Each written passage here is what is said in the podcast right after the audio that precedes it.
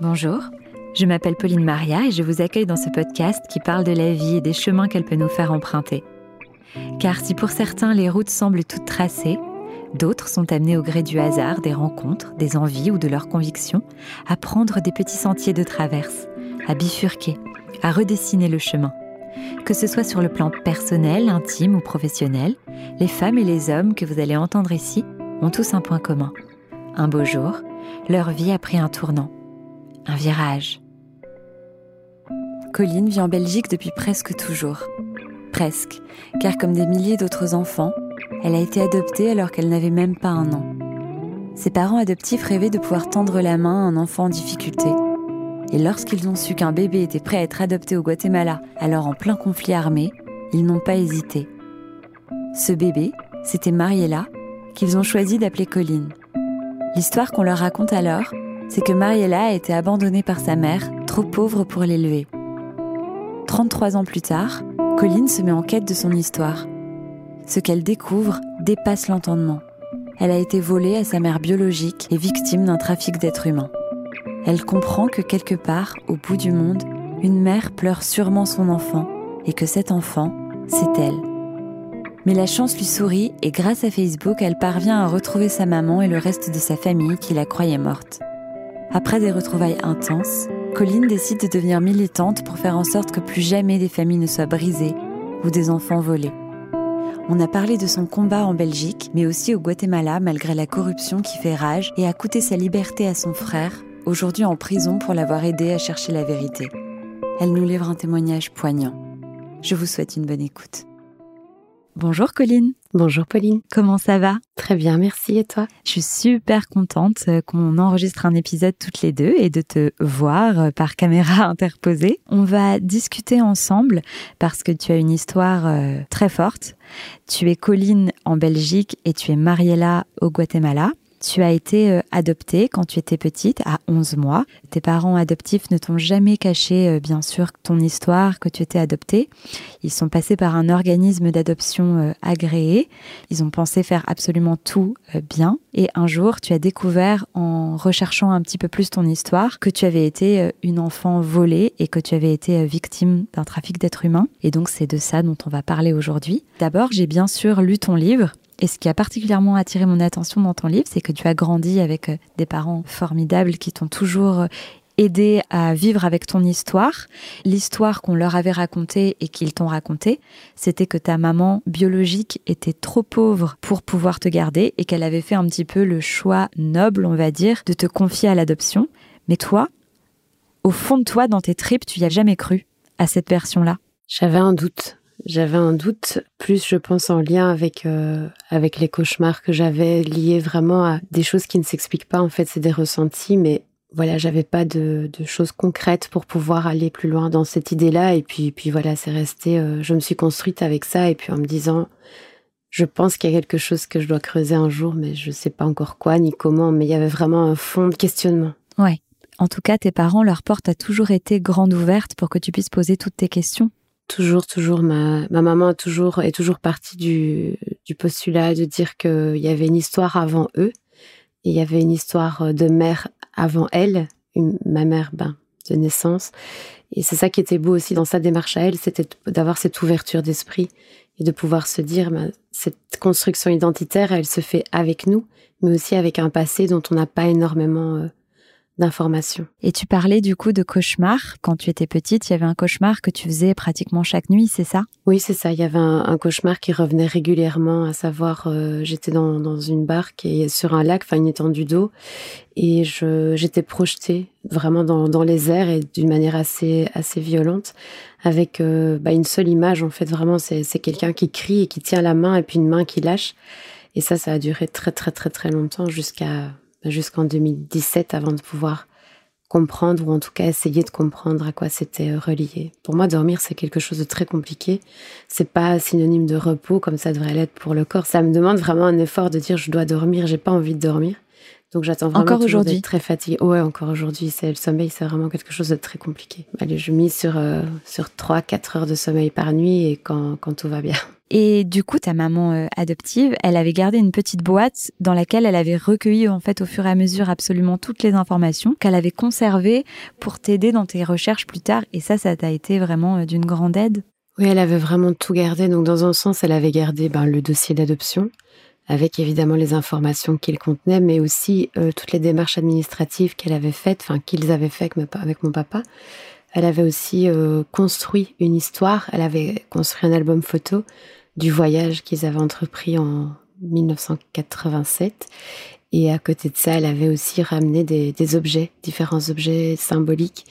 Et donc tout ça est effectivement euh, conservé. Et c'est grâce, entre guillemets, à tout ça, surtout essentiellement aux documents qu'elle avait gardés, qui étaient toutes ces démarches qu'elle avait entreprises, qui étaient euh, précieux et qui étaient remplis d'informations pour la recherche effectivement plus tard. Et je pense que sans le savoir, c'est grâce à elle aussi que j'ai pu remonter le fil de l'histoire. Et t'as toujours su qu'un jour t'allais creuser? Sincèrement, quand j'étais plus jeune, je voulais pas trop m'impliquer. J'entendais, je, savais, je savais que je venais du Guatemala. J'étais assez fière de mes origines, mais sans pour autant les revendiquer. Mm. Mais vraiment me dire de commencer à chercher, c'est plus au moment des questionnements vraiment identitaires mm. en se disant où est-ce que je vais, est-ce que je suis capable d'être maman moi-même, toutes ces questions un peu de mm. femmes qui arrivent à un moment, est-ce que je suis capable d'avoir un enfant? C'est à ce moment-là que j'ai commencé un petit peu à m'interroger et puis, puis j'avais entamé les premières recherches en 2007, je pense, 2006, 2007, 2008, quelque chose comme ça. Mm. Et tu avais laissé ça de côté et euh, tu as réouvert la boîte un peu plus tard dans ta vie, justement. Est-ce que tu étais en paix sur le principe, c'est-à-dire sur le fait d'être une enfant euh, adoptée par des parents euh, pour lesquels tu éprouves beaucoup d'amour? Est-ce que tu étais en paix avec cette partie de ton histoire? Complètement à l'âge adulte, oui. Euh, adolescente, moins. je pense que voilà, la construction identitaire fait qu'il y a un moment aussi on, on se cherche et puis euh, il y, y, a une phrase en espagnol qui est très forte qui dit el no miente, le, le reflet, le miroir ne ment pas.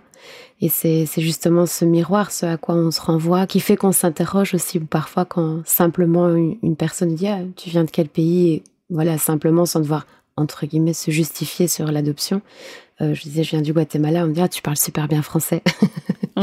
Donc mm. voilà, c'est, ce sont des petites choses, mais qui font que chaque fois, on a une petite piqûre de rappel pour nous dire, en fait, il y a quand même quelque chose que tu ne connais pas. Après, la recherche en soi, elle est, elle est personnelle, elle n'est pas du tout une obligation, mm. ni une fin en soi. Il y a des gens qui, qui sont adoptés ou, nés sous X, ou parfois qui ont des, des parents euh, inconnus, enfin en tout cas pères souvent inconnus. Euh, qui n'ont pas besoin. Bien sûr. Et tu parlais tout à l'heure de la maternité parce que toi, justement, dans ton livre, ce que tu expliques, c'est que c'est vraiment ta fille qui t'a poussé à découvrir euh, davantage tes racines et tes origines. Est-ce que le fait même de devenir maman a réveillé quelque chose de presque animal chez toi en se disant non, c'est pas possible que ma mère m'ait confiée à l'adoption? J'irai pas jusque là dans le sens où je me suis interrogée sur le fait de se dire bon ok euh, comment est-ce qu'on peut arriver, comment est-ce qu'une mère peut être capable de, se séparer de son enfant si petit. Euh, ça, c'était un questionnement. Il n'y avait pas de jugement du tout dans, la démarche, mais de, regarder mes enfants, parce que j'étais maman de, deux enfants au moment où j'ai entrepris mes recherches. À chaque fois que, j'ai eu mes enfants dans mes bras, de me dire, mon Dieu, ça doit être tellement dur. en fait, c'est pour moi, c'est juste impensable. Donc effectivement, il y a eu cette question qui s'est posée, mais aussi des comportements euh, que j'avais en étant mère euh, au moment des accouchements qui n'étaient pas des, comportements entre guillemets normaux, même si je déteste ce terme normalité, mais plus des comportements de... Je prends l'exemple de ma fille, j'avais des bouteilles d'eau euh, pas très loin, j'avais peur qu'on la prenne. Mon fils, euh, pareil, bon, j'étais césarisée pour mes deux enfants, donc... Euh, des bouteilles d'eau pour pouvoir les jeter sur des gens éventuellement, parce que justement, comme tu étais césarisée, tu pouvais pas te déplacer. Et donc, du coup, tu avais rempli des bouteilles d'eau pour pouvoir les jeter sur les gens qui potentiellement viendraient pour te prendre tes enfants. Oui, j'avais demandé euh, plusieurs bouteilles d'eau. m'a dit, madame, vous buvez beaucoup.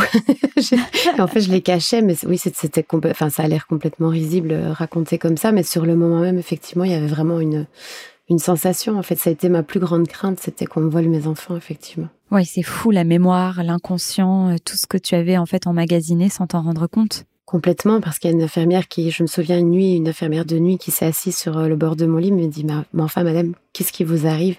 J'ai écouté, je ne sais pas. Je ne sais pas, c'est une angoisse, c'est vraiment, euh, c'est là, c'est omniprésent. Et puis elle me dit, écoutez, les portes sont fermées, la maternité est sécurisée, il y a une porte d'entrée. Enfin, Elle dit, je sais que ça peut arriver, ça existe, mais, mais voilà, on fera attention. Et, et donc là, elle m'a dit, mais qu'est-ce qui a fait dans votre passé que? Et c'est une, hmm. sage-femme d'ailleurs qui, je sais, a lu mon livre parce qu'elle m'a écrit il y a pas très longtemps. Et elle m'a dit, mais enfin, maintenant, vous savez. Mais voilà, oui, maintenant, je sais c'est fabuleux qu'elle aussi, elle ait pu avoir cette réponse. Et c'est merveilleux que tu sois tombé sur quelqu'un de bienveillant qui a pas justement euh, porté un jugement sur ton angoisse qui, comme tu le dis, peut sembler euh, irrationnel de l'extérieur, alors qu'en fait, tu avais euh, toutes les raisons du monde d'avoir cette peur-là. Oui, et c'est ça aussi qui est parfois complexe dans l'adoption, dans l'histoire qu'on ne connaît pas d'un enfant, d'un bébé, de, dans son histoire passée, et d'autant plus dans le cas des adoptions du Guatemala d'une certaine période, on reste des enfants de la guerre. On est né durant un conflit armé, donc évidemment, il y a aussi tous ces sentiments, ces ressentis qui ont été emmagasinés. Et puis moi, j'ai quand même vécu pendant un an au Guatemala. Durant le conflit armé, je n'ai évidemment aucun souvenir. Mais voilà, je pense qu'il y a des choses qui sont inscrites quelque part et que, qui sont inexplicables en fait. Et oui, parce que toi, tu as été adoptée à 11 mois. Du coup, les 11 premiers mois de ta vie, euh, avant de reconstituer justement le puzzle dont on va parler, tu n'en avais aucunement connaissance. Je n'en ai aucunement connaissance. Et en plus de ça, les... je ne sais pas ce qui s'est passé entre mon deuxième jour de vie et le 16 octobre 87, c'est-à-dire quand mes parents adoptifs sont arrivés. J'ai quelques informations des conditions de détention parce que c'était de la détention, c'était pas, on peut pas appeler ça autrement et c'est même innommable. Donc euh, j'ai pas d'informations là-dessus. Donc mm. il y a vraiment un, vide dans, dans ma construction. Mm. Je n'ai pas d'infos. Et est-ce que tu peux me raconter comment tu as décidé justement de rechercher davantage ton histoire grâce à ta fille? Oui, donc j'avais ben, mes deux enfants à l'époque. Donc mon fils était tout petit, il avait il avait six mois, et, ma fille avait cinq ans et demi en 2017. Et donc elle était persuadée, enfin persuadée en tout cas, elle voulait savoir si elle était une, une indigène du Guatemala. elle voulait savoir si elle était une Maya. Il faut savoir qu'elle est blonde aux yeux bleus, mais qu'elle a un, un, visage euh, très caractéristique. Elle est typée effectivement euh, d'Amérique latine. Et donc j'avais pas les réponses et c'était très compliqué de pouvoir lui répondre et lui dire je ne sais pas te répondre. Et c'est hmm. dur pour un parent de dire à son enfant je ne sais pas, je ne peux pas. Et donc elle a un peu réveillé ça euh, en moi. Et puis c'est vrai qu'après je me suis dit au fond, euh, ce sont leurs origines, c'est leur héritage. Moi, si j'ai pas décidé de chercher avant, ben, je me suis construite sans. Mais il y a un moment, ça vient quand même un petit peu euh, effleurer aussi le côté émotionnel. Hmm. Parce que tout est lié. Et, et puis voilà, l'histoire a fait que c'était doublement important pour elle de savoir parce qu'in fine, quand j'ai retrouvé ma famille, ma grand-mère paternelle et ma fille tout craché, donc ça valait la peine de faire le, la recherche. Et comment tu t'y es pris du coup pour pouvoir euh, faire des recherches? Tu as ressorti cette petite boîte? J'ai, dans un premier temps, j'ai, j'ai un petit peu cherché adoption Guatemala, etc. J'ai trouvé un article sur Internet qui faisait état de trafic d'enfants. Et ce qui m'a très vite, très très vite interpellée, c'est que dans l'album photo de ma maman, il était mis, euh, elle avait une inscription où il était écrit Donia Ophelia, donc c'était Ophélia de Gamas. Et dans l'article justement de presse que je découvre sur Internet, je trouve ce nom. Et dans mon dossier d'adoption, cette personne, est la témoin de mon acte d'abandon. Donc j'avais un article d'Internet où on parle d'une trafiquante d'enfants. J'avais des photos parce que mes parents l'avaient rencontrée. Et puis j'avais ce nom qui figurait dans mon dossier. Donc déjà, ces trois axes étaient déjà assez compliqués à essayer d'assembler. Et dans cet article, en plus, il était fait mention qu'elle était la belle-sœur du dictateur en place à l'époque. Hmm. Donc on était à un niveau de pouvoir tellement élevé que là j'ai directement compris que c'était quelque chose de grand gros, mais je ne mesurais pas encore l'ampleur de, de ça et je ne connaissais pas d'autres personnes concernées. Donc c'est vrai que j'étais un peu seule au monde à ce moment-là. Et donc tu as contacté des personnes qui avaient pu vivre la même chose? J'ai d'abord contacté le journaliste en question, qui s'appelle Sébastien Escalon, on a un petit peu discuté, il m'a expliqué, il m'a mis en contact avec des personnes au Guatemala qui, eux, font de la recherche de personnes disparues. Tout a été très vite et puis j'avais la chance d'être accompagnée par une amie qui parlait espagnol parce qu'il faut savoir que je ne parlais plus du tout euh, l'espagnol en 2017. Et cette amie m'a dit, écoute, euh, ton dossier, il y a quand même des choses qui ont l'air compliquées. Et donc, on a commencé à, à tout traduire.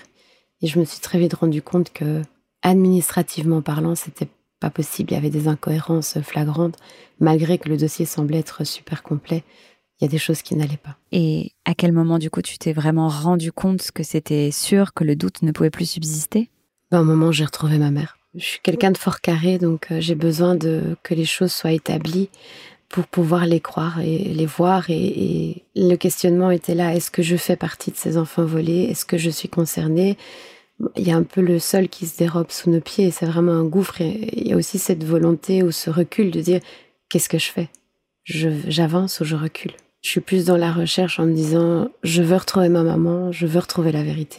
Et tu retrouves assez rapidement ta maman sur Facebook? Je trouve ce passage vraiment magnifique quand euh, tu le racontes dans ton livre parce que tu recherches euh, un petit peu difficilement parce que c'est pas tout à fait pareil les noms avec les différentes particules au Guatemala. Et quelque chose attire ton attention sur le profil de ta maman, c'est que chaque 7 novembre, elle euh, met un petit post sur Facebook qui fait penser qu'elle a perdu un enfant. Oui, tout à fait. Et donc toi, tu te dis tout de suite que potentiellement elle parle de toi? Je m'interroge parce que je suis née officiellement le 4 novembre, enfin sur mes papiers actuels. Et euh, les papiers qui avaient été envoyés par l'agence d'adoption à mes parents, donc en 1986, faisaient état d'une date de naissance le 7 novembre, qui a été changée par la suite. Ils ont parlé d'une erreur administrative, mais c'était pas une erreur en fait. Le 7 novembre, c'était réellement la date où j'étais pour ma mère décédée et où j'ai été kidnappée. Euh. Et du coup, quand tu as retrouvé ta mère, tu as su tout de suite que c'était elle quand tu as vu la photo, parce que tu as trouvé que vous vous ressembliez énormément, et tu es passé par ta sœur pour la contacter? Oui, c'est ça. Donc assez vite, euh, quand j'ai vu ces photos, c'est un peu instinctif, c'est un peu un appel du ventre euh, où on se ressemblait vraiment tellement, tellement, tellement fort. Et encore aujourd'hui, elle me dit, tu es celle, celle qui me ressemble le plus de tous mes enfants. C'est fou. Donc c'est assez fou de vivre aussi loin, pendant séparé pendant 30 ans et finalement de se ressembler autant. C'est quand même quelque chose d'assez incroyable. Hmm. Et donc je lui avais écrit à l'époque et elle n'avait pas vu mon message. Puis ensuite j'ai écrit à, à sa fille aînée, donc ma grande sœur qui elle euh, a vu mon message tout de suite et évidemment mon espagnol euh, défaillant a mm. compliqué un petit peu les choses. Mais ma sœur, j'avais laissé des photos de moi sur mon profil Facebook en mode public et ma sœur a très vite compris. Elle m'a dit mais en fait tu me ressembles énormément. Tu, qui es-tu? Et je lui ai réexpliqué. Je lui ai dit voilà je veux pas causer de problème à qui que ce soit. Je cherche mon histoire, je cherche celle qui est censée être ma mère. je m'appelle Mariella et j'ai été adoptée. Je suis plus au Guatemala. Et donc ça, ça a été quelques secondes, parce que c'est vraiment, c'est des petites minutes, mais ça semble, pour moi, ça m'a paru très long, mais en vrai, ça a été très court. Donc ma sœur m'a dit, c'est impossible, ma sœur Mariella, elle est morte le 7 novembre 1986. Hmm, waouh. Et à ce moment-là, tu reconnectes tout de suite, j'imagine? À ce moment-là, c'est elle qui va faire le lien directement avec ma mère, et c'est ma mère qui va m'écrire. Qui t'envoie un merveilleux message d'ailleurs, ta maman. Elle te dit quoi? Donc elle va m'écrire un message en espagnol, donc il faut quand même se rendre compte qu'à ce moment-là, je dois faire aussi euh, copier-coller, traduction. Et ça enlève une partie de, ça, rajoute du stress et ça enlève une partie de l'information euh, recueillie ou déposée, parce qu'évidemment c'est tellement violent en fait que c'est même plus euh, lancé. Je elle m'écrit bonjour mon amour, je crois que je suis ta maman. Crois-moi, mon cœur m'a arrêté. Ils m'ont dit que tu étais morte. Et là, c'est j'imagine la sidération. Sidération, le choc, il euh, n'y a pas de mots. À ce moment-là, c'est le monde qui s'écroule. Oui, parce que justement, aujourd'hui, tu as créé une fondation qui s'appelle Racine perdue et t'expliquer justement par rapport à ça que les personnes qui vont à la recherche de leur histoire, qui passent par votre fondation, ils sont très entourés et soutenus par une équipe justement. C'est-à-dire qu'il y a des psys qui parlent avec eux pour les aider à accueillir les informations qui vont éventuellement euh, bah, se prendre dans la figure. On travaille avec des partenaires externes euh, et c'est toute l'importance aussi de pouvoir euh, avoir recours à des professionnels qui sont formés, alors formés en traumatologie, formés évidemment autour de la thématique de l'adoption, mais, aussi de tout ce qui est choc post-traumatique parce que il y a des enfants où il y avait des bébés qui n'ont pas de souvenirs, mais il y a aussi des personnes qui ont été adoptées qui étaient plus âgées, qui avaient 3, 4, 5, 6, jusqu'à 12 ans. Et donc, ce sont des enfants qui ont d'autres types de souvenirs et d'autres types de traumas. Et puis euh, préparer en amont une démarche comme celle-là, c'est un, chemin du combattant. Mm. Euh, c'est vraiment quelque chose, il faut aller très doucement pour pouvoir accueillir les informations, les comprendre, etc. Et toi, du coup, qui n'as pas pu avoir cet accompagnement-là, qui n'a pas été euh, encadré, est-ce que tu penses que ça t'a porté préjudice dans la manière de le gérer émotionnellement parlant? Est-ce que tu penses que ça a rendu la chose plus difficile? Dans l'absolu, non, dans le sens où j'étais quand même assez bien entourée. J'ai pas été consultée tout de suite, mais j'étais fort, fort, fort entourée. Par contre, là où ça, ça moi, ça m'a posé problème, c'était par la suite. C'était après les voyages, après le premier, même le deuxième voyage. Au Guatemala, le retour était très très très compliqué. Euh, ne plus savoir où on se situe. Euh, le choc post-traumatique tardif existe et c'est des mécanismes qui sont peu connus. Donc c'est aussi de pouvoir trouver des professionnels qui vont accompagner dans cette démarche et de pouvoir justement aider, aider à sortir parce que c'est un process qui est quand même très très personnel. C'est quelque chose qui ne se voit pas. Donc au quotidien, on peut sourire, on peut voilà, on peut continuer à vivre, mais à l'intérieur, il y a, enfin en tout cas moi, je vais parler de mon cas personnel. À l'intérieur, il y a quelque chose qui est vraiment mort, quelque chose qui est anesthésié, détruit, et ça, c'est quelque chose qui revient pas et qui hmm. reviendra jamais. Là, du coup, une fois que tu retrouves ta maman, chronologiquement, qu'est-ce que tu te dis? Tu veux en apprendre davantage? Tu parles avec elle? Là, donc, elle m'envoie ce fameux message. Euh, directement après, elle va m'appeler en vidéo. Donc, ça va être le premier choc, si je peux dire ça comme ça. Euh, là, cet appel, euh, c'est le plus beau et le plus douloureux, je crois, de toute sa vie, de toute ma vie, de toute notre vie à nous toutes les deux. Et puis aussi de mon petit frère, parce qu'il y a mon petit frère au Guatemala qui est arrivé à ce moment-là. C'est horrible, en fait. C'est horrible de voir quelqu'un qui souffre et cette maman, parce que c'était la mienne, mais c'était aussi de voir une mère, de voir une femme hurler, hurler, hurler, s'arracher les cheveux et se balancer avec un mouvement euh, presque presque un mouvement d'autisme tellement c'était elle était presque en dehors d'elle-même et c'est dur à expliquer parce que quand je lui en parle, elle se referme très vite. Elle, c'est un moment dont elle veut pas trop reparler. Ce mm. premier, cette première visio, et à la fois euh, c'est libérateur c'est libérateur de pouvoir se voir. C'était très compliqué parce qu'on parlait plus euh, la même langue. Donc ça a été très dur. Mais à la fois, j'avais vraiment cette sensation de... Je mettais un visage sur un, sur un nom. Et, même si c'était compliqué, ça a vraiment duré de longues, longues, longues minutes avant qu'on puisse arrêter de pleurer et avoir le visage, euh, je veux dire, qui revenait à une teinte non rougie. Normal, oui. Là, après, ça a duré pendant quelques jours, quelques semaines. On se parlait jour et nuit. Et c'était juste pas vivable, en fait. Donc, à un moment, très vite, la question s'est imposée à moi et je me suis dit, OK, faut partir. Et moi, ce qui m'a beaucoup frappé, c'est que, en plus de tout, tes parents adoptifs semblent être des gens formidables et eux, leur démarche d'adoption, c'était justement de se dire, on souhaite euh, devenir parents, mais on souhaite aussi pouvoir tendre la main et faire le bien et passer par l'adoption justement pour donner leur chance à des enfants qui n'en ont pas. Oui, exactement. C'est ça qui est le plus fou, c'est que mes parents ne sont pas entrés dans ce projet de vie euh, d'adoption, ce projet de couple et ce projet de famille pour un problème de stérilité. Hmm. Donc, c'est ça qui est encore plus fou de se dire, en fait, ils avaient toutes les cartes en main, entre guillemets, pour, pour passer à côté d'une histoire d'adoption. Hmm. Ils l'ont voulu, ils l'ont désiré, et puis et c'est ce que ma, maman dit toujours. Elle me dit c'est le plus beau projet de ma vie et c'est de se rendre compte qu'en fait j'ai j'ai été malgré moi euh, responsable de quelque chose que je n'aurais jamais pensé et jamais voulu. Mmh, bien sûr, ça a dû être extrêmement difficile pour eux aussi d'accueillir cette nouvelle et bah, d'endosser malgré eux un peu de culpabilité, même s'ils y peuvent absolument rien. Oui, je pense que hum, la conclusion qui est revenue souvent de la part de, de ma maman essentiellement, c'était de dire mais qu'est-ce qu'on aurait pu faire de plus hmm. Et en fait, la réponse, elle est simple, rien. Ouais. Et c'est ton papa qui t'a proposé de t'aider pour que tu puisses aller au Guatemala pour retrouver ta famille. Il t'a proposé de t'offrir ce voyage Moi, je, leur ai dit tout de suite, je lui ai dit, écoutez, je, dois partir. J'ai besoin que vous preniez soin de mes enfants aussi, parce que j'ai besoin de partir, mais mon, fils était tout petit. Et pour des, questions ben, d'ordre euh, purement euh, organisationnel, le lait, l'eau, etc. Enfin, tout ça, c'était juste pas faisable à ce moment-là.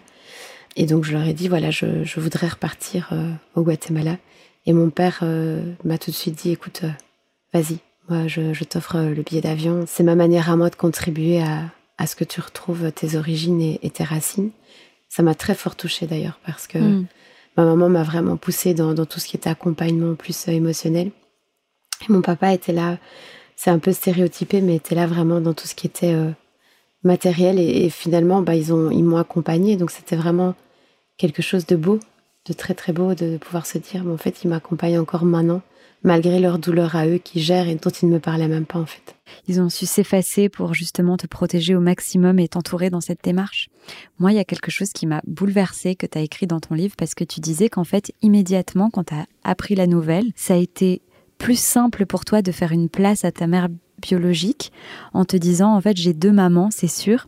Il y a une maman qui m'a porté dans son ventre et qui m'a donné la vie et j'en ai une deuxième qui m'a porté dans son cœur et qui m'a appris la vie. En revanche tu disais que ton papa ça a été très compliqué plus compliqué en tout cas de rencontrer et de faire une place à ton papa biologique parce que tu avais presque le sentiment que ça enlevait quelque chose à, ton papa euh, adoptif oui, c'était assez complexe parce que mon papa euh, adoptif, j'avais vraiment un, peu, je pense, enfin, je peux pas faire de généralité euh, psychologie de comptoir, mais un peu comme beaucoup de petites filles et de, femmes, j'avais mon papa vraiment sur un piédestal et c'était mon papa, mon roi, mon tout. Et, là, du coup, de faire la place à un deuxième, c'était compliqué, et surtout que ils sont vraiment diamétralement opposés.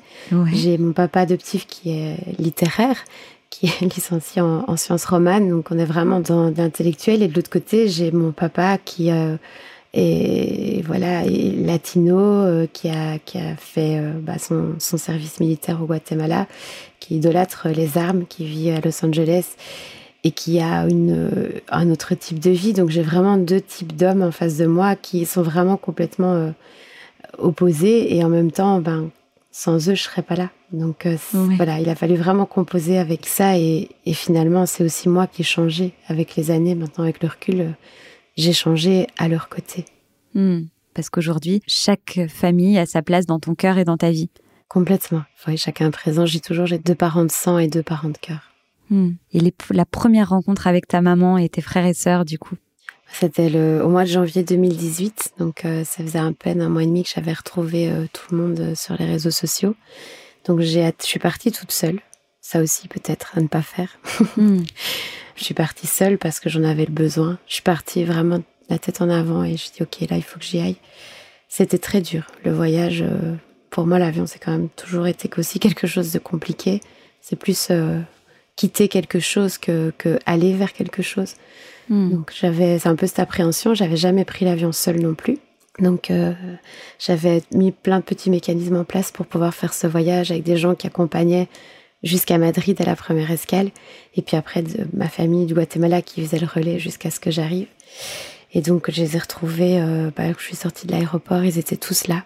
Il y avait ma maman, hmm. mes frères, mes sœurs, mes belles-sœurs, mes neveux, mes beaux-frères, enfin tout le monde, tout le monde, tout le monde était là. Et tu as tout de suite trouvé ta place dans cette famille, qui est la tienne C'est eux qui m'ont donné ma place. Ouais, mais tu les as reconnus. Enfin, je veux dire, il y a quelque chose, il y a ce dont tu me parlais tout à l'heure, cet appel du ventre que tu as pu avoir quand tu étais devant ton ordinateur. Il était là à nouveau quand tu les as tous retrouvés complètement. C'était très fusionnel et c'était, ça fait peur en fait parce que c'est vraiment un, surplus d'émotions et c'est un peu comme un gouffre et on se sent vraiment happé, on sait rien faire parce qu'il y, a trop d'amour, il y a trop, la culture est différente. Euh, nous les Européens, on est moins tactiles évidemment que la culture euh, latino ou d'autres cultures et donc il y a aussi ce, côté où je n'étais pas habituée à ça, même si, euh, enfin, je veux dire. mes frères me prenaient dans les bras tout le temps, tout le temps, tout le temps. Et en fait, ça, quelque part, ça a fait du bien parce que ça aussi, ça m'a aussi permis de pouvoir pleurer, chose que j'arrivais pas vraiment à faire, et de, sortir ces émotions et, quelque part de les, redéposer sur, euh, sur les terres natales. Mais c'était vraiment ça. Hmm. Et ta maman, du coup, au cours de ce premier voyage, elle t'a expliqué ce qui s'est passé pour elle de son côté. Tu peux raconter du coup ce qui s'est passé, comment elle, elle a vécu euh, cet enlèvement et comment ça a été euh, possible en fait? Donc moi, je suis née euh, à l'hôpital. Euh, elle avait commencé son travail à domicile et puis c'est une voisine, euh, enfin des voisins qui ont trouvé quelqu'un pour l'emmener en voiture, qui trouvaient des gens parce que fatalement durant le conflit armé, ben, il n'y avait pas énormément d'hommes, pas énormément de voitures non plus. Donc elle a été emmenée à l'hôpital, elle a accouché, tout s'est bien passé. Elle m'a dit que j'étais née avec le cordon autour du cou, mais que voilà, j'avais pleuré, tout allait bien. Et puis on est rentré chez elle parce qu'en fait mon grand frère a 15 mois d'écart avec moi et donc, du coup, elle allaitait toujours. elle mhm. devait absolument rentrer pour allaiter son bébé. Et donc on est rentré, puis deux jours après, donc je suis née le 5 et pas le 4 novembre. Et le 7 novembre, euh, elle, a, elle avait vu que j'avais énormément de fièvre et elle se sentait très mal, elle. Et on s'est présenté à l'hôpital et donc là on nous a internés. Donc euh, elle en médecine générale et moi en pédiatrie. Et puis à un moment, elle demande, elle a une montée de lait, et donc bah, pour simplement soulager euh, cette montée de lait et, s'inquiéter aussi de l'état de son bébé, elle demande pour avoir son enfant et, lui donner le sein. Et là, on lui dit, il n'y a plus de bébé. Et elle dit, mais non, ma fille, c'est... Mariella est ici, et elle, vous devez vérifier, elle est là, elle est là. Non, elle n'est pas là. Elle a été transférée dans un autre hôpital parce qu'elle serait, entre guillemets, née trop tôt et elle avait des problèmes de santé qui ne peuvent pas être pris en charge dans cet hôpital. Donc on l'a transférée à l'hôpital de la capitale. Et donc à cet instant, ma mère n'est absolument pas d'accord avec euh, ce qui s'est passé. Donc elle va faire appel à, à sa sœur, donc ma tante, pour l'accompagner malgré l'hémorragie, malgré tout ça, et aller me rechercher simplement. Et hmm. donc elle arrive à ce second hôpital où on va lui expliquer qu'il n'y a pas de Mariella, il n'y a pas de bébé qui est arrivé de Chimaltenango, donc là où je suis née. Et elle va revenir au premier hôpital, elle va demander des comptes en fait, elle va dire où est mon bébé? Et là, il y a des personnes qui arrivent qui, selon elle, d'après ce qu'elle explique, euh, venaient de la capitale, parce qu'évidemment, elle les reconnaît à leur, euh, à leur style vestimentaire. Et là, on va lui annoncer en fait que son bébé est décédé, qu'elle n'était pas là pour réceptionner le corps et donc ils ont dû l'enterrer dans l'urgence, dans une fosse commune avec les corps euh, de la guerre. En plus, bonjour la culpabilité. C'est parce qu'elle n'était pas là pour réceptionner le corps que du coup son bébé se retrouve dans une fosse commune. Vraiment, tout était horrible pour ta mère. Donc elle entame un processus extrêmement difficile de deuil de son enfant, en plus sans corps, etc. Et toi, comment tu reçois cette histoire? C'est très compliqué parce que ce qui est compliqué surtout, c'est de se dire, ok, ça s'est passé le 7 novembre, mais moi j'ai quitté le Guatemala euh, au mois d'octobre, l'année d'après. Et donc, qu'est-ce qui s'est passé? Enfin, je veux dire, on sait qu'un enfant a, des besoins très très intenses et c'est à ce moment-là où on se construit, où il y a, tout ce qui est la mémoire émotionnelle va aussi s'enrichir, etc. Et donc de se dire, mais qu'est-ce qui s'est passé? Qu'est-ce qu'on m'a fait? Où est-ce que j'ai été? Ma mère, c'est ce qui lui est le plus dur, c'est de se dire, oh, mon Dieu, si j'avais encore été plus loin. Et en même temps, on tue des gens pour moins que ça au Guatemala. Donc euh, surtout encore plus en période de, conflit armé. Elle aurait rien pu faire de plus, mais, mais c'est vrai que toutes les deux, on s'est interrogé sur cette période de vie-là parce que ben, elle, elle a continué sa vie et elle devait. Il n'y a pas de système de chômage au Guatemala. Il faut travailler. Euh, et elle devait surtout euh, subvenir aux besoins de mon frère et ma sœur. Ben bien sûr. Et puis aussi, outre le côté professionnel, j'imagine endosser son rôle de maman aussi de ces deux enfants qui étaient là, qui étaient encore petits, qui avaient encore besoin d'elle. Ça a dû être extrêmement difficile dans une situation de guerre. Puis quelque part à l'époque, elle n'avait pas de raison de mettre en doute cette parole de médecin. Elle n'a pas mis en doute. Elle s'est interrogée sur. Euh, elle a posé la question. Elle voulait récupérer le corps pour m'enterrer dignement. Et ça, ça lui a été refusé. Mais elle n'a pas remis en doute euh, plus que ça.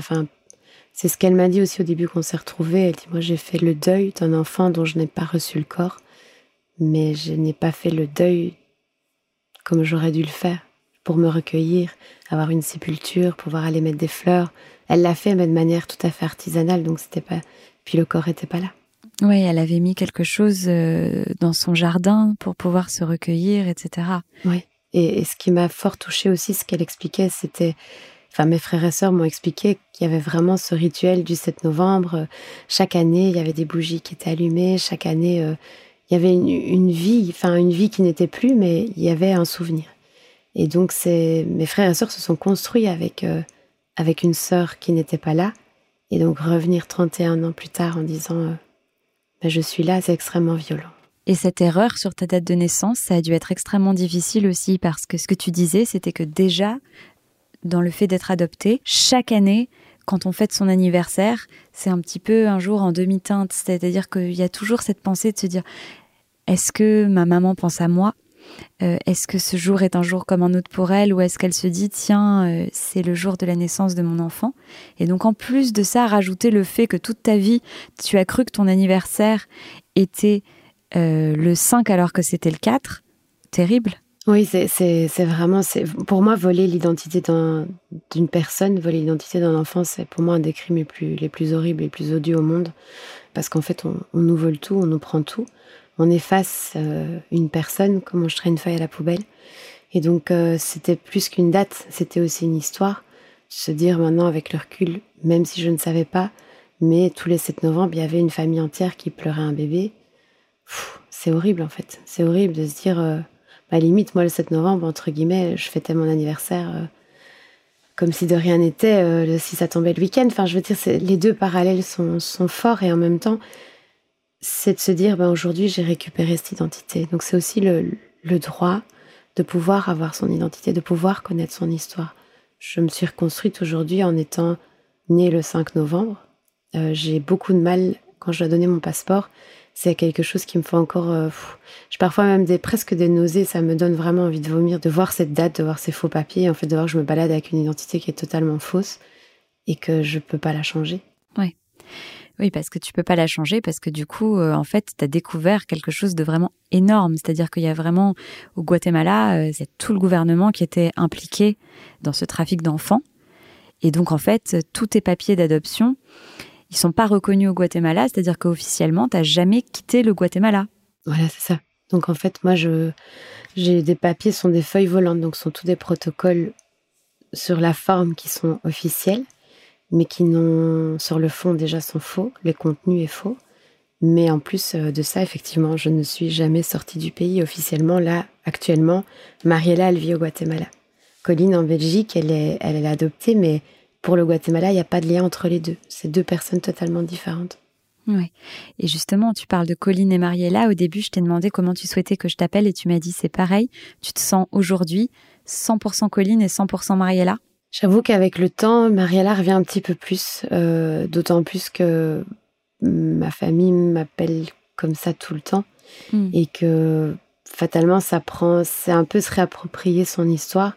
Même si, voilà, je, veux dire, Colline, c'est le prénom que mes parents m'ont donné, je ne l'enlèverai pas. Mais c'est vrai que pour l'instant, les gens autour de moi ont plus tendance parfois à hésiter ou même dire Mariella d'emblée sans me demander. Mais il n'y a, rien de mal fait. Il n'y a rien de mal fait du tout. Euh, je me choque de rien. Et je comprends que ce soit compliqué aussi pour l'extérieur de jongler, et surtout pour les gens qui m'ont connue avant. Et justement, ils souhaitent euh, se rencontrer, tes deux familles. Et toi, jusqu'à présent, tu disais que tu n'étais pas encore prête. Est-ce que tu commences à te sentir un peu plus prête ou toujours pas? Pas du tout. pas du tout. Pas du tout. J'ai peur d'une part pour mes mamans, émotionnellement, qu'elles ne tiennent pas le coup. Euh, après, je sais qu'elles vont se rencontrer le jour où on devra, où on sera appelé au tribunal, parce qu'il y a une procédure judiciaire qui est en cours. Mhm. Et ce jour-là, moi, j'y tiens vraiment à ce qu'elles soient là, toutes les deux, une à droite, une à gauche, et on passera les portes de la cour ensemble, ça c'est sûr. Mais avant, il y a encore un peu de chemin à faire. Ouais, parce que t'as pas lâché l'affaire, t'as décidé de te battre et euh, tu souhaites faire bouger les choses. C'est extrêmement compliqué au Guatemala. Ce que j'ai appris, c'est que par exemple ton frère qui a essayé de t'aider, dont tu es devenu très proche, ton frère aîné, eh bien, en essayant de t'aider malheureusement et de creuser un petit peu, il est en prison aujourd'hui. Oui, mon frère euh, s'est mis en danger malgré lui tout simplement pour aller chercher mon acte de naissance. Donc euh, j'ai plusieurs actes de naissance dans mon dossier. Il y en avait un qui était indispensable euh, pour pouvoir entamer une procédure judiciaire, pour pouvoir démontrer la falsification de documents, pouvoir expliquer aussi l'ampleur du trafic. Mais la première fois, il l'a pas trouvé, donc euh, je lui dis bah c'est pas grave, en fait c'est rien, laisse laisse tomber, c'est rien. il est quand même retourné, il a payé, il a soudoyé le secrétariat des archives, le secrétaire en l'occurrence, et quand il est rentré, euh, il a été pris dans un guet-apens, c'est-à-dire qu'on lui a, on a tiré sur sa voiture, on l'a sorti de la voiture, il a été menacé, il a été tabassé. Et puis quand la police est arrivée, alors que ça s'est passé dans un endroit où la police ne vient jamais, à la coloniale Limon, enfin en dessous de la coloniale Limon, la zone 18, c'est la zone la plus dangereuse du Guatemala. Il n'y a pas de, il y a pas d'autorité qui, qui rentre dans ces quartiers-là. Et donc quand la, la, police est arrivée, ils ont attrapé euh, tout le monde, c'est-à-dire les auteurs de l'attaque de mon frère. Ils les ont relâchés ils ont pris mon frère et lui ont donné un sac avec une arme automatique et lui ont dit ça c'est à toi. Et donc il est parti en prison euh, pour détention illégale euh, d'armes à feu. Et il y est toujours aujourd'hui? Il y est toujours, donc il est rentré en 2018 et ici en 2022 il y est toujours. Il a été condamné pour ces faits-là à 10 ans de prison. Et au mois de février, il y a une deuxième sentence, février de cette année, qui est sortie. Il a pris dix ans supplémentaires. Et il y a encore un troisième dossier pour lequel il est suspecté qui est tout à fait faux.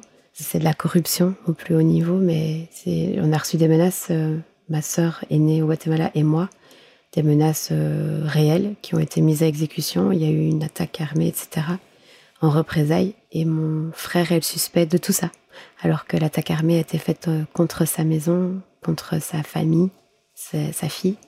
Et les morts sont des personnes de notre famille aussi. Donc voilà, c'est le système d'oppression. Et c'est un peu le même système que les prisonniers politiques, en fait. Tu penses que ça vient du gouvernement, en fait, qu'il y a ce désir de garder tout ça caché?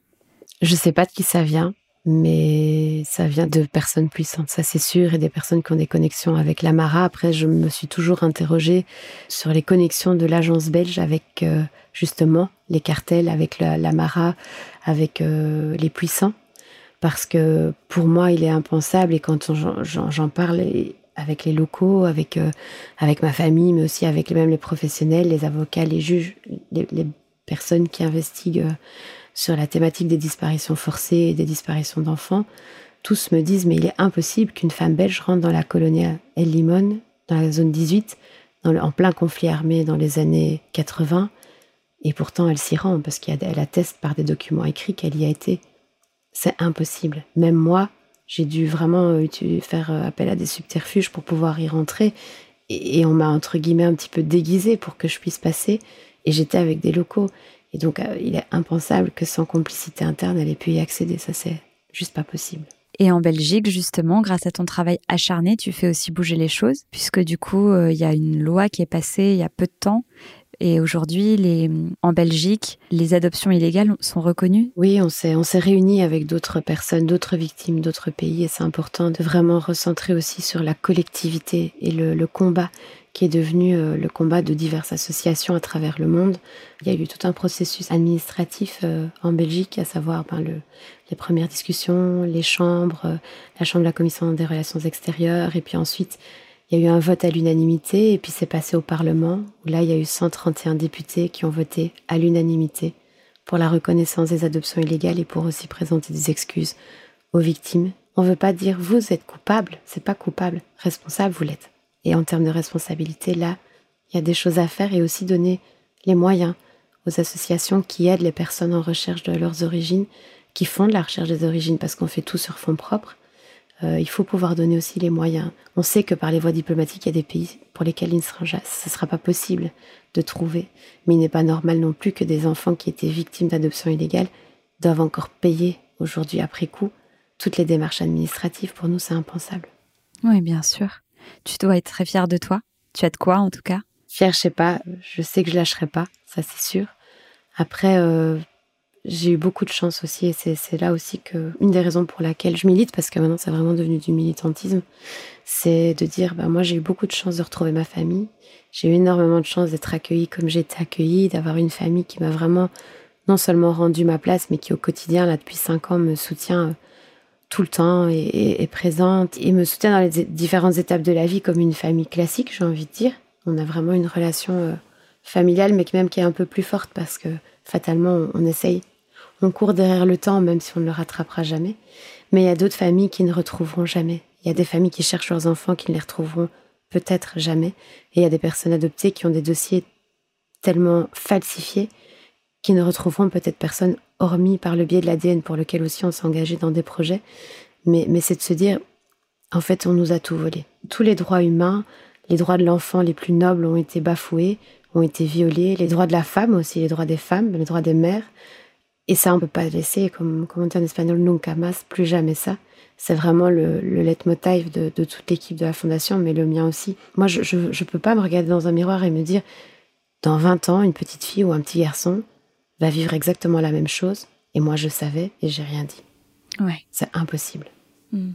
Parce qu'en plus, tu disais que, par exemple, euh, avec ce qui se passe en ce moment en Ukraine, malheureusement, à chaque fois qu'il y a une guerre, euh, il y a des vols d'enfants et que c'est primordial du coup que ce message passe pour pouvoir sensibiliser les gens à la cause et faire en sorte que le moins de familles possible ne se retrouvent brisées. Oui, et qu'on n'adopte pas des enfants dans des pays en conflit armé, dans des pays qui sont en dictature, parce que là où fatalement il y a de l'argent qui circule, il y a de l'argent, il faut pouvoir le dire, l'adoption coûte, il y a des frais de traduction, il y a des frais d'avocat, il y a des frais de notaire, il y a des frais diplomatiques, etc.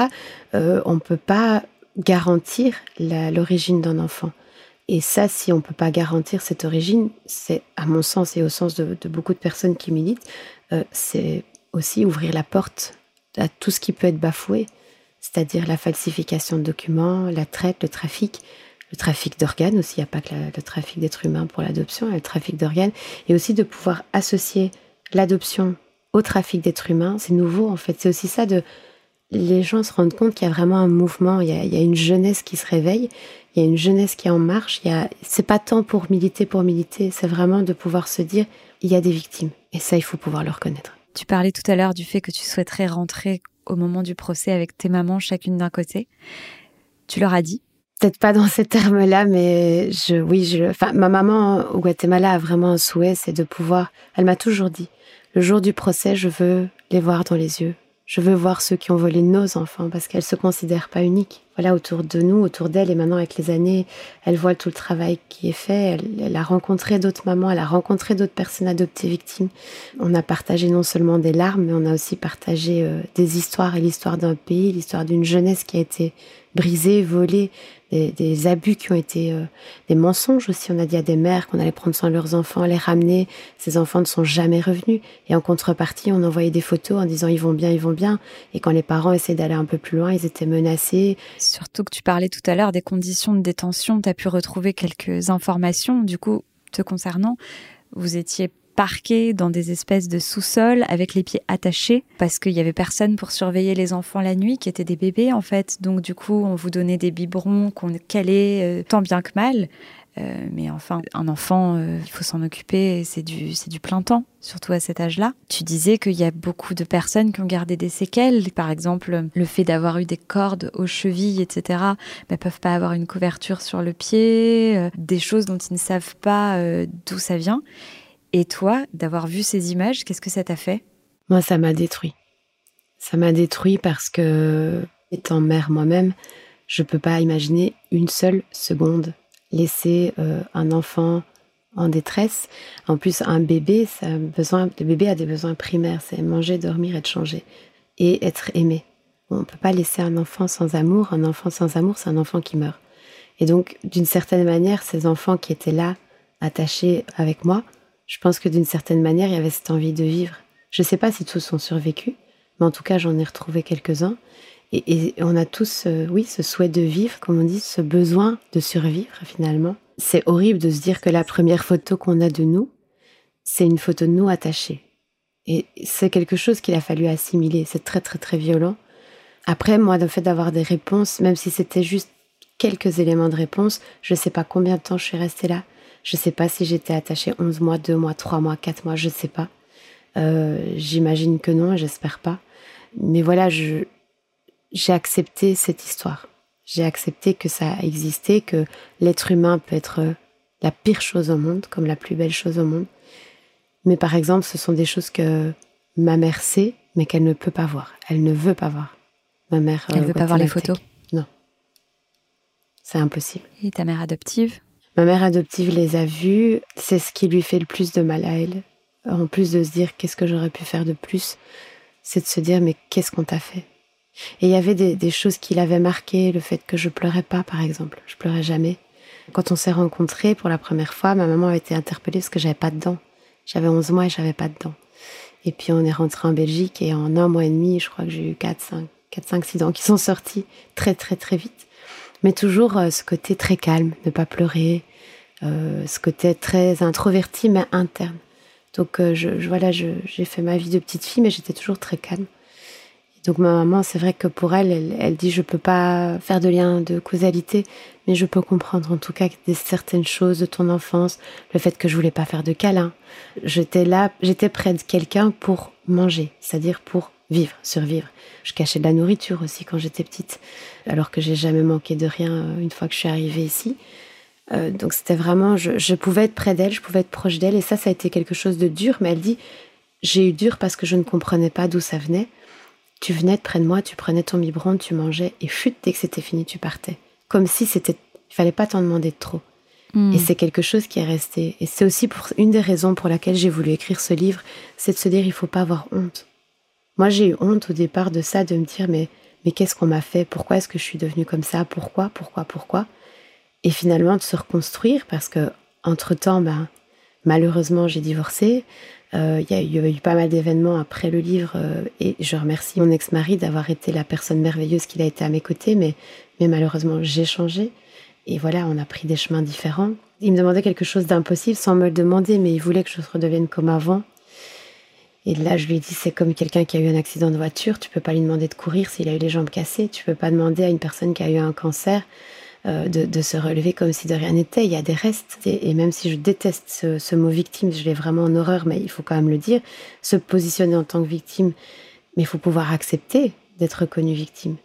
Et, c'est ça aussi au quotidien de pouvoir. Euh, il y a la lutte et puis il y a le personnel. Et dans le personnel, j'avais un peu de mal à m'y retrouver euh, avant d'être accompagnée, parce que j'ai pas de honte à le dire que j'étais accompagnée en psychologie et en psychiatrie, parce que c'était important et qu'il fallait vraiment faire ce chemin-là. Bah oui, parce que tu disais que tu as vraiment vécu un syndrome de choc post-traumatique et que du coup, tu as eu besoin d'être accompagnée et tu as perdu beaucoup de poids. Euh, ça a changé vraiment euh, beaucoup, beaucoup de choses chez toi, ce qu'on comprend tout à fait naturellement. Et c'est normal d'être accompagnée. Au contraire, c'est une force et pas une faiblesse de demander de l'aide. Complètement, et, je pense que voilà, lui, s'est pas retrouvé euh, là-dedans. Je pense que ça a été compliqué. Après, on s'entend très bien, et puis voilà, puis il y a les enfants, on est, on est vraiment euh, dans, une démarche vraiment ouverte en tant que parents.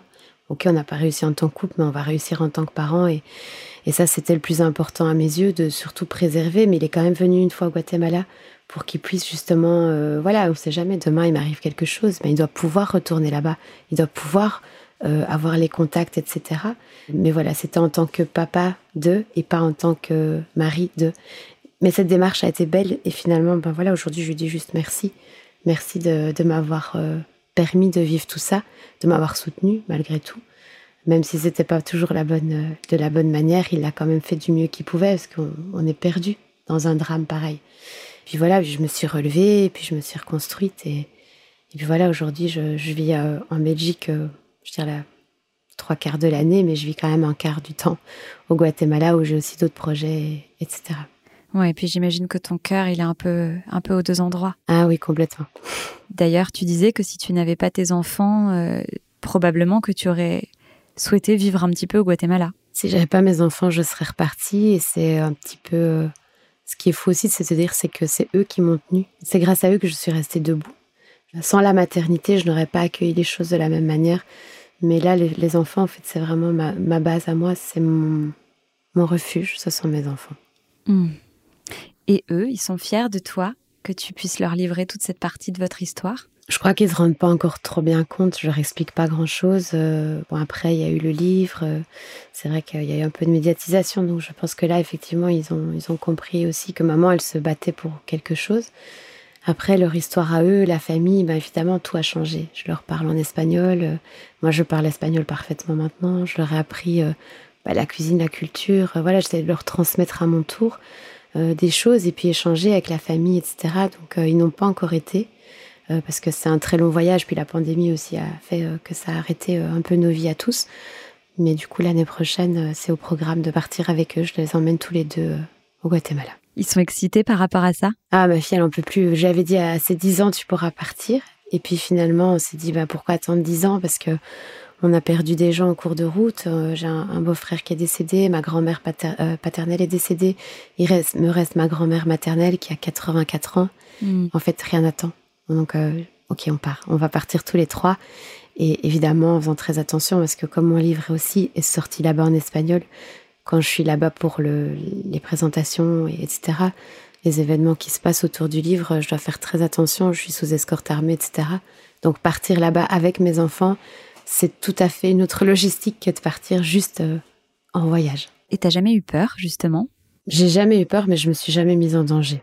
En tout cas, depuis que tout ça est rendu public là-bas, j'ai jamais été seule. Euh, bon, avoir euh, des gardes du corps, c'est compliqué. ça a l'air bête, mais c'est vraiment très compliqué parce qu'il n'y a plus d'intimité. Il y a plus, on peut plus aller à la toilette toute seule. Puis aussi autour du livre, ce qui est ces deux réalités en une. Ici en Belgique, ben, la vie, elle, elle suit son cours. Que là-bas, c'est vraiment pris, le livre est pris comme une dénonciation.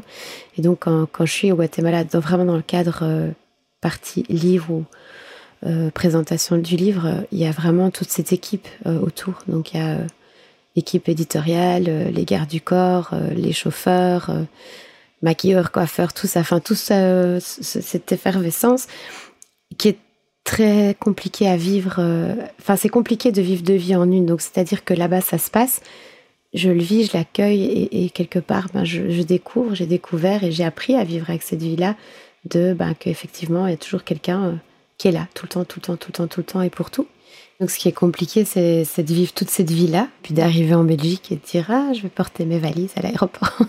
ouais. Mais, mais c'est en même temps, voilà, bien garder les pieds sur terre, c'est important. Et puis, euh, puis je pense que c'est ça aussi qui fait la force des choses, c'est de pouvoir vivre de nouvelles expériences. Et au travers d'une histoire négative, moi, j'ai trouvé vraiment ma résilience dans cette démarche-là. Et comment c'est vécu par ta famille au Guatemala, du coup, s'ils reçoivent des menaces, s'il y a eu des personnes qui malheureusement sont mortes sous les balles euh, à cause de toute cette histoire, qui est absolument la faute de personne, mais je veux dire, cette quête de vérité qui est ô combien naturelle, mais qui malheureusement n'est pas respectée là-bas. Comment eux le vivent? Est-ce qu'ils se sentent en danger? Est-ce qu'ils te soutiennent dans la démarche? Alors, j'ai jamais rien fait sans leur accord. Après, eux ont changé leur manière de vivre, ça c'est clair. Il y a eu euh, des comportements qui ont été différents, euh, etc. Après, moi, je, par exemple, euh, je les ai beaucoup protégés au Guatemala. Quand je parle, la version d'ailleurs espagnole n'est pas tout à fait la même que la version française et hollandaise. Il y a des, choses qui ont été changées volontairement je pense que ce qui s'est passé avec mon frère, en fait, nous a vraiment fait prendre conscience de, des enjeux. Et quand mon frère m'a dit, fais en sorte que j'ai pas fait ça pour rien, ma famille a suivi, tout le monde a suivi. Et donc tout le monde a dit, on ne peut pas laisser faire ça, parce qu'en plus, le fait de, de continuer ce chemin-là, c'est aussi continuer le chemin pour lui et de démontrer que lui, il n'est pas à sa place, là où il est.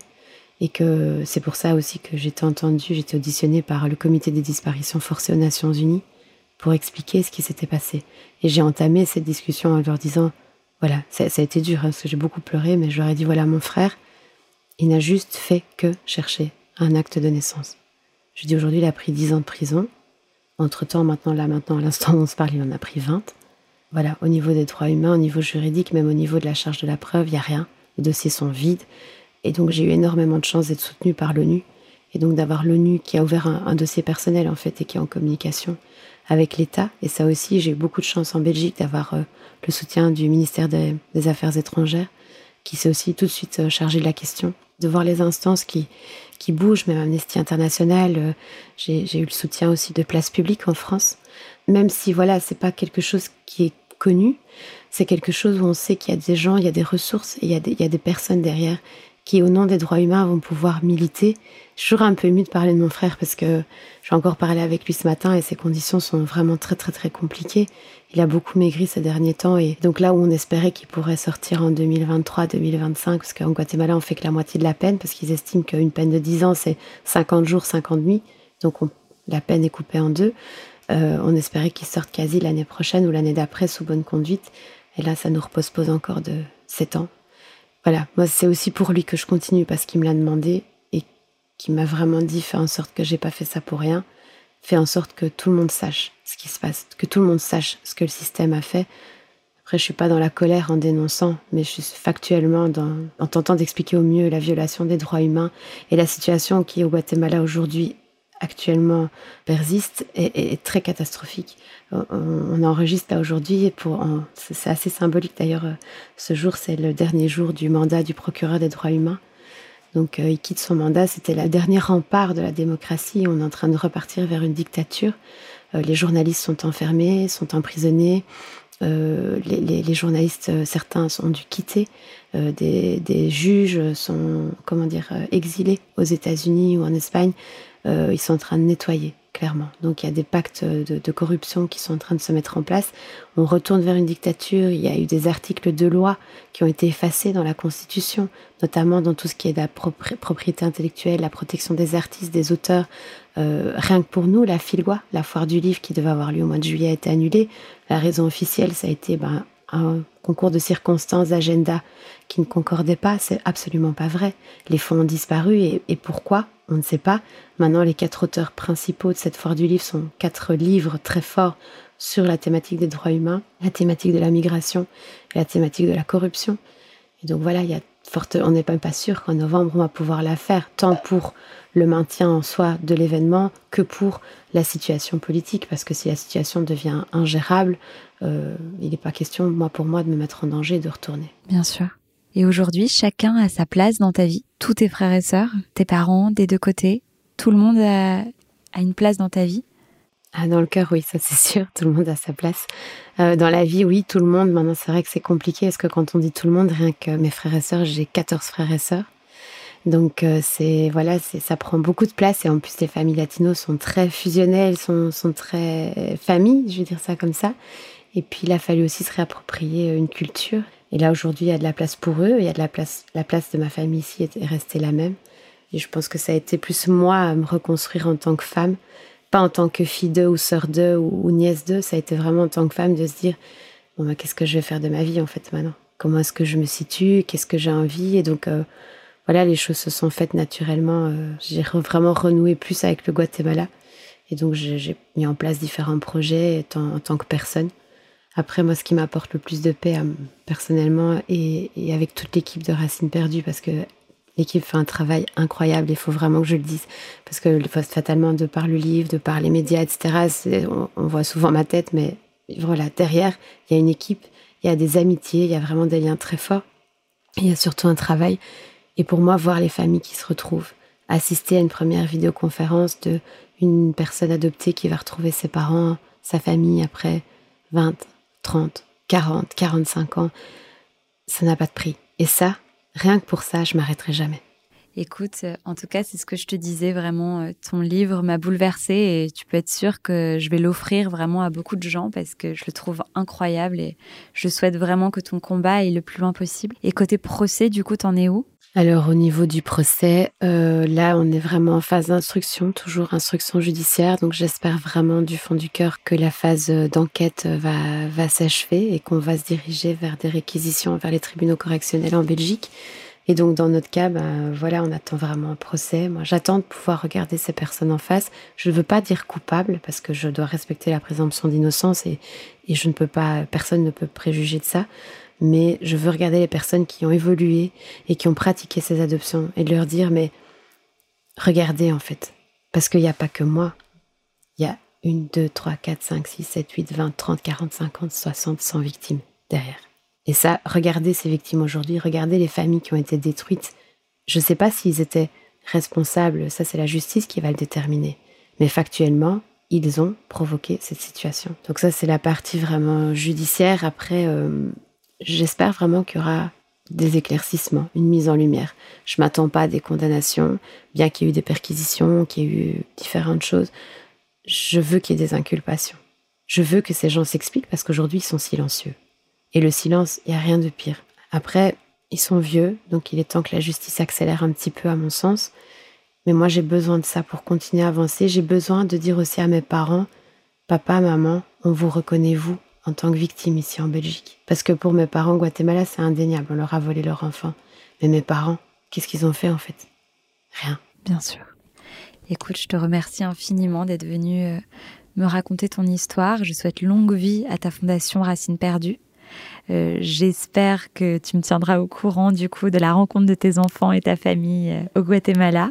Je me permettrai de t'envoyer un petit message de temps en temps parce que je vous souhaite à tous énormément de bonheur et je te remercie beaucoup, beaucoup de m'avoir raconté ton histoire. Bah, merci à toi pour l'invitation. évidemment, je te donnerai des nouvelles. Et puis, euh, comme il y a une adaptation euh, au cinéma qui est en cours, on se reverra peut-être plus tard. Ah, avec grand plaisir. J'adorerais une adaptation de ton livre. Euh, mon livre est surtout de la thématique. Bah, écoute, c'est fabuleux. Encore un merveilleux projet qui mérite qu'on lui souhaite beaucoup de succès. Je te remercie. Prends grand soin de toi et merci encore d'avoir raconté ton histoire. Merci à toi. Au revoir.